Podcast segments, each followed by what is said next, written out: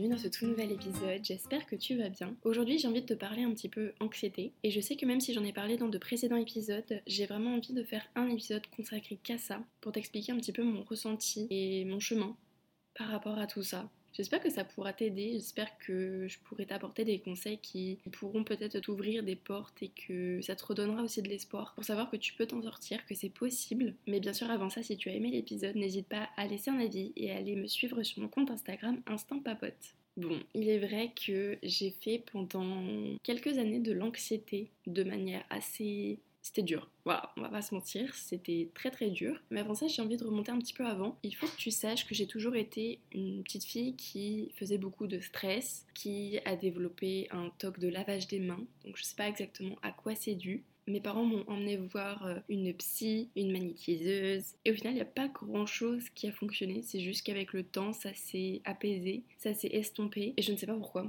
Voilà. Puis euh, j'ai continué ma petite vie tout en étant quelqu'un de quand même relativement stressé. Je suis sujette à ça, c'est dans ma personnalité. On peut pas défaire une personnalité. Et il s'avère que pendant donc mon BTS et pendant mon bachelor, j'ai commencé à faire de l'anxiété, mais de l'anxiété de manière assez forte. C'est-à-dire que je faisais des crises d'angoisse. En fait, je sais pas si je peux vraiment appeler ça des crises d'angoisse. Je pense que si quand même. En fait, c'est que je me torturais l'esprit avec plein de choses dans ma tête. Je me créais un espèce de, sentiment de, stress, de, je, sais pas, il y avait, y avait un stress en fait qui montait en moi, qui me prenait la poitrine, la gorge nouée, je me sentais pas bien. Et ça durait en fait sur plusieurs jours, jusqu'au moment où en fait je me mettais à pleurer. Je perdais un petit peu petit à petit ma joie de vivre. On va pas se mentir parce que quand tu es sujette à l'anxiété, en fait, tu, te dis dans ta tête que jamais tu pourras vivre normalement, jamais tu pourras passer au-dessus de ça. Et en fait, ça te pourrit, vraiment, ça te pourrit la vie. C'est-à-dire que ça pouvait me prendre au travail, ça pouvait me prendre en cours, ça pouvait me prendre chez moi.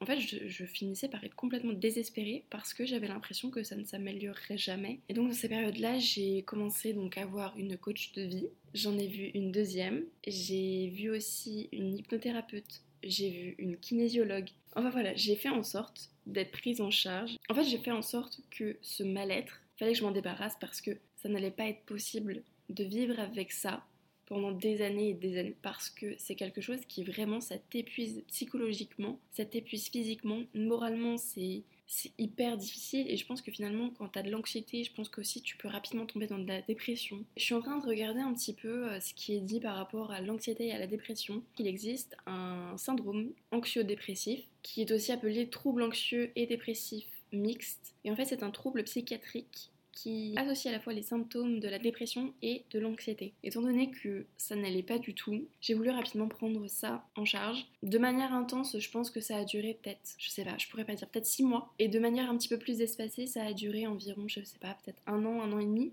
Et pendant toute cette période-là, j'ai vu justement des professionnels de la santé mentale. Et c'est vraiment en partie grâce à ça que j'ai pu aller mieux. C'est grâce à mes amis, c'est grâce à ma famille, mon copain qui ont su justement m'entourer, qui ont su euh, être patients avec moi parce que finalement quand tu vois quelqu'un comme ça qui est en souffrance mais que tu comprends pas, que tu es extérieur à la situation, tu te sens je pense complètement impuissant. Et c'est pour ça que du coup bah, je les remercie beaucoup parce que vraiment enfin, ils, ont été ils ont été adorables, ils ont été d'un soutien euh, infaillible. Donc ce qui a marché pour moi effectivement c'est de voir des médecins euh, spécialisés dans la santé mentale. Ça a été aussi de faire de la méditation parce que euh, j'en ai parlé dans l'épisode précédent. Quand j'ai parlé de morning routine, j'ai parlé que ça pouvait être intéressant de faire de la méditation. Il faut savoir que la méditation, ça favorise donc le bien-être mental. Ça a un gros impact sur euh, tout ce qui va être lié au stress, à l'anxiété et ça limite aussi le risque de dépression. Je suis en train quand même de regarder un petit peu les bienfaits de la méditation, outre le fait que justement ça réduise euh, l'anxiété, euh, le stress, stimule le cerveau, donc ça favorise l'attention, la mémoire et ça limiterait les effets de l'âge sur le cerveau. Il y a aussi plusieurs études qui montraient que la pratique de la méditation, ça réduisait la douleur. Ça, je savais pas du tout par contre. La méditation serait bonne pour notre santé cardiovasculaire. Et la méditation serait aussi favorable à l'immunité.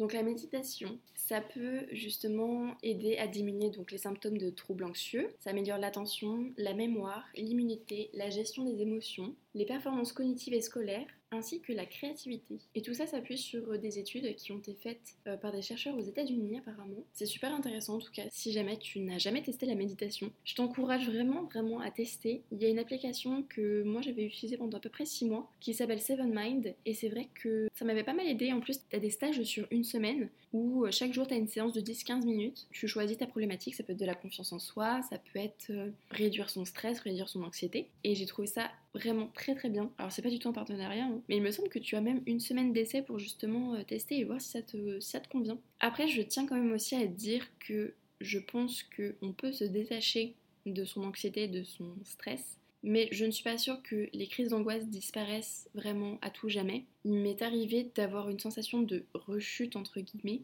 c'était un moment où il y avait beaucoup, beaucoup de stress dans ma vie. Ça faisait un an que j'avais pas fait de crise d'angoisse ni quoi que ce soit. Et je me suis aperçue que à ce moment-là, je commençais à, à, me ressentir comme je me sentais quand je faisais mes crises d'angoisse.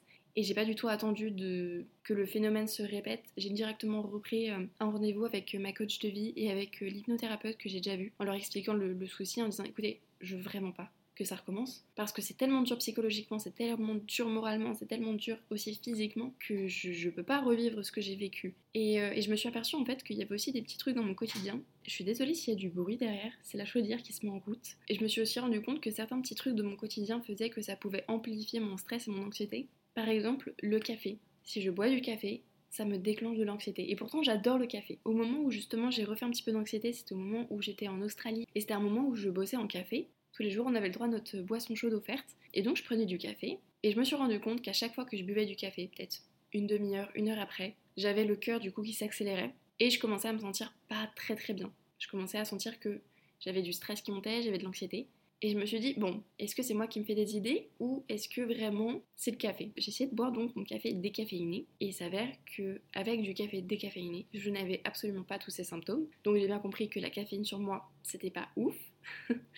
Du coup, je passe au thé. Et le thé, nickel, pas de souci. Aussi, ce que je trouve très très bien, c'est que j'ai l'impression que donc tout ce qui est sujet de santé mentale, ça se démocratise beaucoup et c'est génial. Il y a aussi des personnes publiques qui ont commencé à parler du sujet de l'anxiété, qui ont informé les gens à ce sujet, comme par exemple Nolito et Marine LB.